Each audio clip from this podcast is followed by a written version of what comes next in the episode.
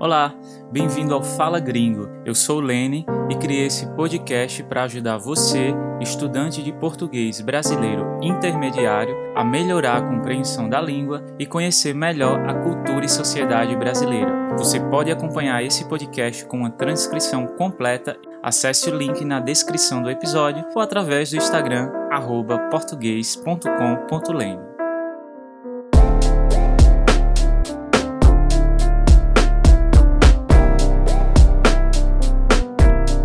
Fala gringo, fala gringa.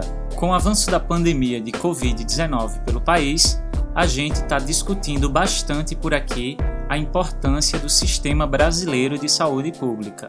No Brasil, a assistência gratuita à saúde é um direito garantido por lei durante a vida inteira de cada cidadão.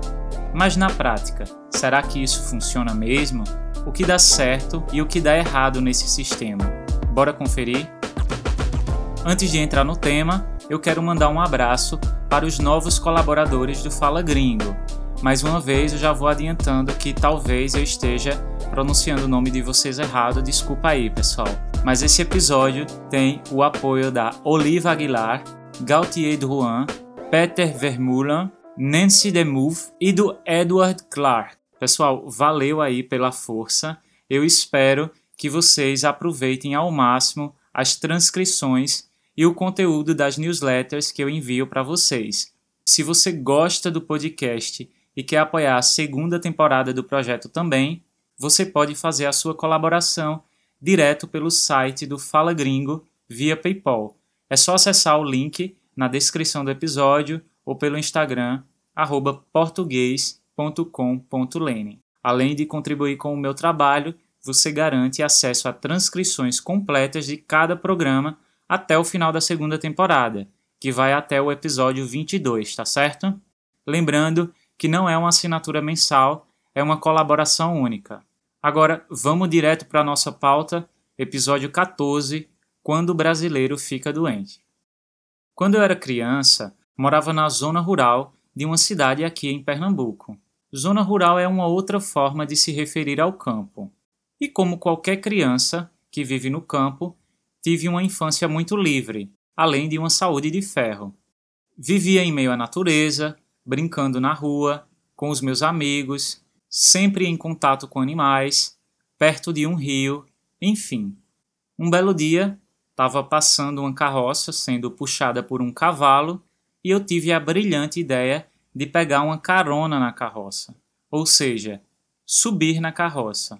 Só que em vez de montar nela, eu me pendurei, quer dizer, me segurei numa madeira que ligava a carroça ao cavalo, e no impulso minhas pernas bateram na barriga do animal. Não deu outra. Ele se assustou e se defendeu, me dando um coice, quer dizer, um chute com a pata, que abriu um buraco gigante na lateral da minha testa, na minha cabeça. O resto da história você deve imaginar. Eu era uma criança, tinha sete anos, estava inconsciente no chão, muito sangue e minha mãe desesperada ao ver aquela cena. Essa foi a primeira vez que eu precisei de uma emergência hospitalar. Consigo lembrar, muito nitidamente, do médico me dizendo que estava tirando formiguinhas que entraram no meu ferimento no momento em que caí no chão. Mas a verdade eu já era esperto o suficiente para saber que aquilo era história para boi dormir, que ele, na verdade, estava fazendo pontos na minha testa, costurando a minha testa. O saldo disso não passou de uma cicatriz. Pelo atendimento, meus pais não pagaram nem um real sequer. E teria sido o mesmo com qualquer pessoa, com qualquer outra criança levada que se machucou por causa de uma ideia estúpida. No Brasil, todo cidadão tem direito à assistência emergencial e de saúde gratuita, de graça, independente de qual seja o seu problema. Esse sistema público de saúde é conhecido como SUS, SUS, a sigla para Sistema Único de Saúde. Ou seja, se uma pessoa estiver com gripe e precisar ir a uma unidade de saúde básica, ou se ela tiver uma doença terminal como um câncer, por exemplo, e precisar de acompanhamento constante e remédios, ela receberá tudo isso de graça. É um dever do Estado, garantido pela nossa Constituição. Claro que o Brasil não é um caso à parte nesse sistema. Quer dizer, não é uma exceção. Há outros países que oferecem saúde pública e universal, quer dizer, para todas as pessoas, como o Reino Unido, Canadá, Espanha, Portugal, Cuba, enfim.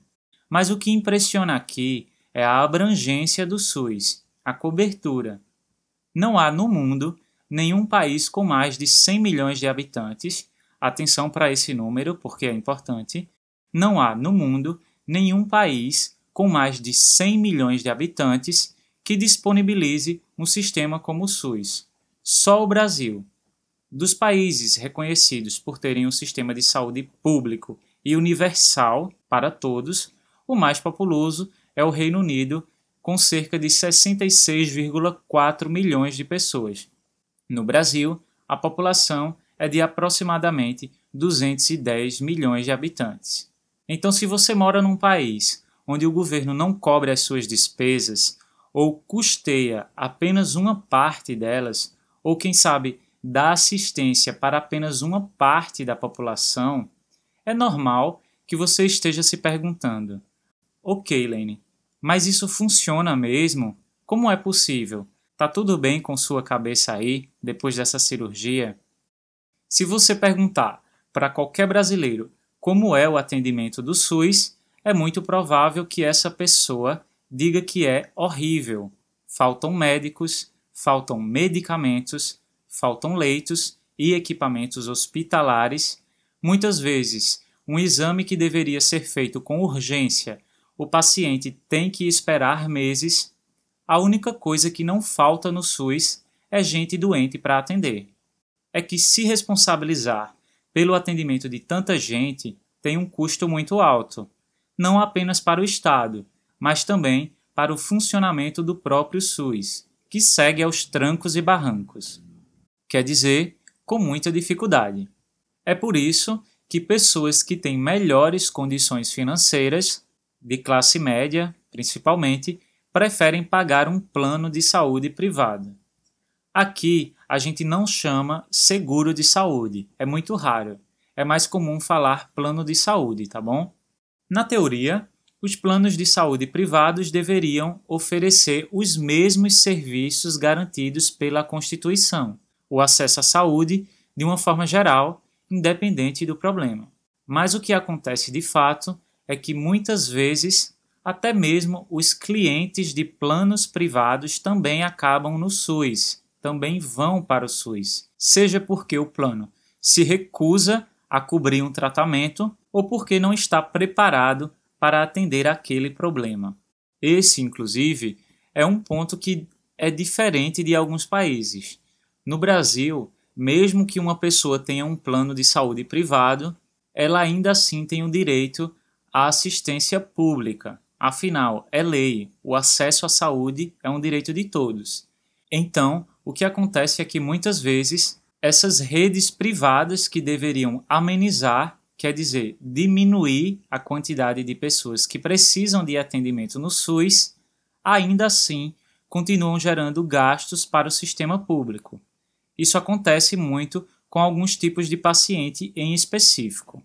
Por exemplo, é muito comum que mulheres grávidas façam o acompanhamento inteiro da gravidez na rede privada, mas no momento do parto, quer dizer, do nascimento do bebê, elas escolhem o SUS porque querem fazer um parto normal, um parto mais humanizado, no seu tempo, porque a maioria dos planos privados vai querer fazer um parto cesariano, que é o procedimento em que o bebê é retirado por meio de uma cirurgia. Outro caso muito comum de pacientes da rede privada que acabam se tratando no SUS são as mulheres com câncer de mama, o tipo de câncer que ocorre na região dos seios, porque o tratamento na rede pública para esse tipo de câncer é mais qualificado, é melhor. O ponto é: se as empresas privadas estão recebendo para prestar atendimento e muitas vezes estão encaminhando pacientes para a rede pública, elas deveriam recompensar o Estado por isso. Afinal, os clientes dessas empresas continuam pagando todos os meses a mensalidade do seguro. Só em 2018 é que a justiça brasileira decidiu que sim, os planos têm que pagar ao SUS da mesma forma que pagariam aos hospitais privados para fazerem um atendimento. Ainda assim, muitos planos privados devem bastante ao SUS. Boa parte dessa dívida já foi paga, mas há muitas empresas que ainda estão devendo e nem começaram a pagar suas dívidas. A estimativa atualmente do débito é de 1,7 bilhão de reais. Então, imagina esse dinheiro todo sendo investido no Sistema Único de Saúde. Agora, se está ruim com o SUS, sem ele era muito pior. Antes do SUS passar a existir, no ano de 1990, as únicas pessoas que eram atendidas eram aquelas que tinham uma carteira assinada, quer dizer, trabalhavam com registro formal e, com isso, contribuíam para a Previdência no país.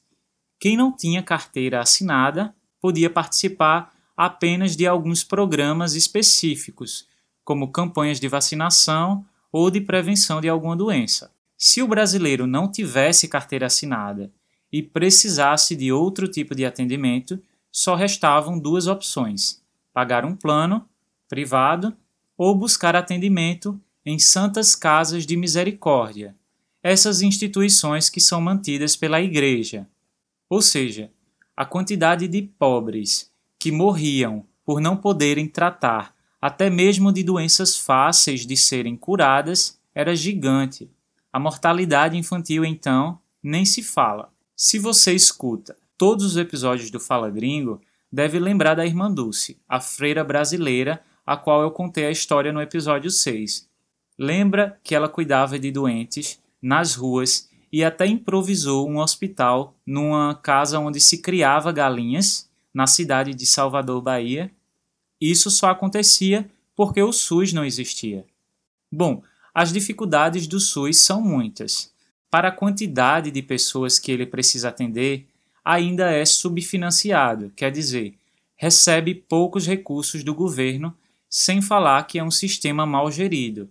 Os diretores responsáveis pelo sistema são trocados com muita frequência, às vezes até durante o mesmo governo, sem contar os casos de interferência política e corrupção. Apesar disso, com todas essas dificuldades, o Brasil, em pouco mais de 30 anos de SUS, implementou, quer dizer, construiu o maior programa gratuito de vacinação do mundo, o maior programa de transplante de órgãos, troca de órgãos, transplante de órgãos, e o maior programa de tratamento do HIV, o vírus da AIDS. Além disso, o SUS financia pesquisas epidemiológicas importantes para ajudar o governo a avaliar o risco de ocorrência de surtos ou epidemias o SUS também fiscaliza a qualidade de alimentos em restaurantes e supermercados, a qualidade da água que é fornecida nas nossas casas, é responsável pelos primeiros socorros em casos de acidente e muito mais. É muita coisa. E adivinha quem está segurando a onda durante essa pandemia do coronavírus? Ele mesmo, o SUS. Não tem como negar todas as falhas desse sistema. Tem muita coisa para ser ajustada, muita coisa para melhorar, mas num país desigual como o Brasil, ele é simplesmente essencial. Eu acho que é uma das formas mais justas de empregar o nosso dinheiro de impostos. Gente, eu quero reforçar para vocês, mais uma vez, que as informações passadas nesse episódio foram coletadas em artigos dos principais jornais do país do próprio Ministério da Saúde. Os links estão na transcrição do episódio, vocês podem conferir e se aprofundar mais. Eu também tentei ao máximo simplificar a linguagem para deixar mais claro para um falante de nível intermediário. Mas como o assunto é complexo e fala de saúde, é natural surgir uma palavra ou outra que precise de uma definição e não dá para explicar cada uma delas, senão a gente quebra muito o raciocínio. Na transcrição, também há aquela listinha de vocabulário para ajudar vocês, ok? Uma outra dica que eu dou é ouça o mesmo episódio mais de uma vez. Você vai observar que na segunda vez você entenderá melhor o conteúdo. E o que a gente vai fazer agora? Agora a gente vai conferir os termos e expressões que foram usados no episódio de hoje.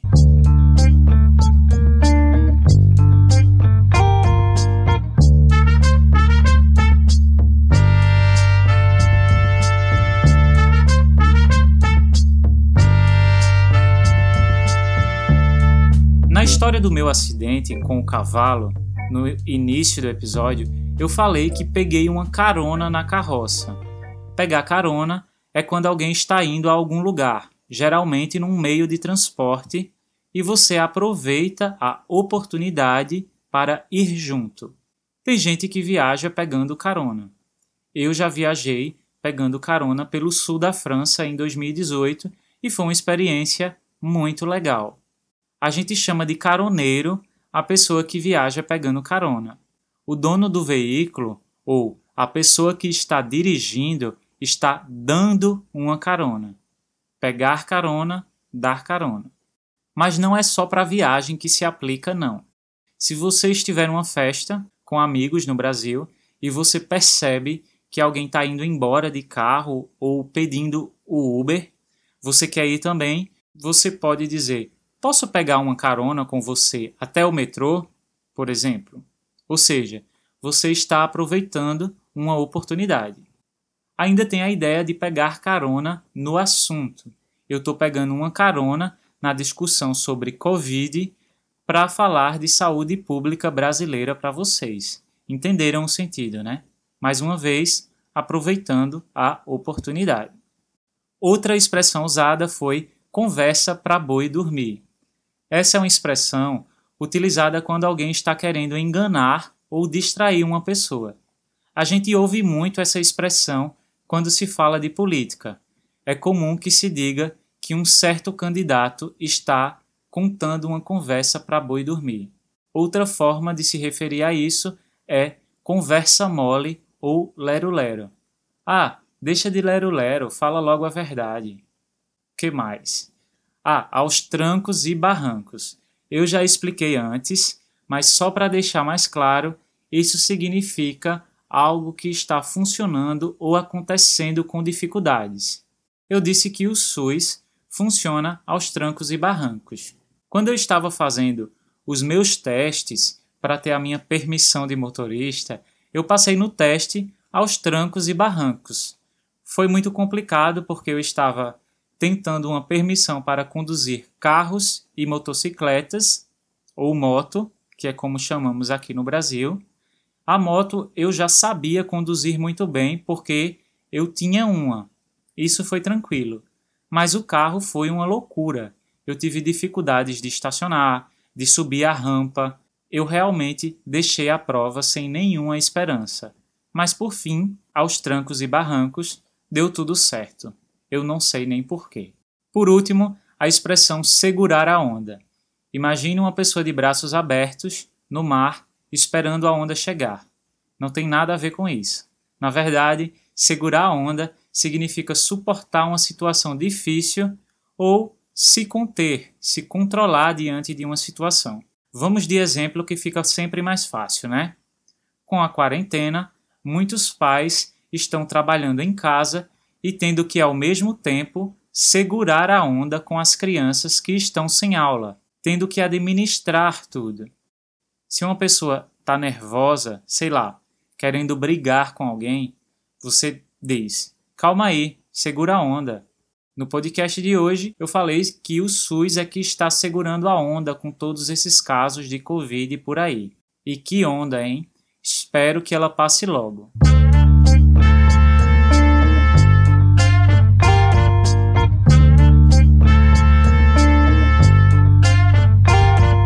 Bom, gente, por hoje a gente vai ficando por aqui. Eu espero que vocês tenham conseguido entender de uma forma geral como é que funciona quando a gente fica doente, como funciona o nosso SUS. Para quem é colaborador do Fala Gringo, ainda tem mais um ponto sobre a língua nas transcrições e também um pequeno exercício para praticar. Gostou desse episódio? Saindo daqui, você pode ir direto na página do Fala Gringo no iTunes e deixar um review. É muito importante, tá bom? Aí ah, não esquece de seguir o podcast na plataforma que você está usando aí no computador ou no celular. Esse foi o Fala Gringo, o seu podcast de português brasileiro. Um abraço e eu espero você no próximo play.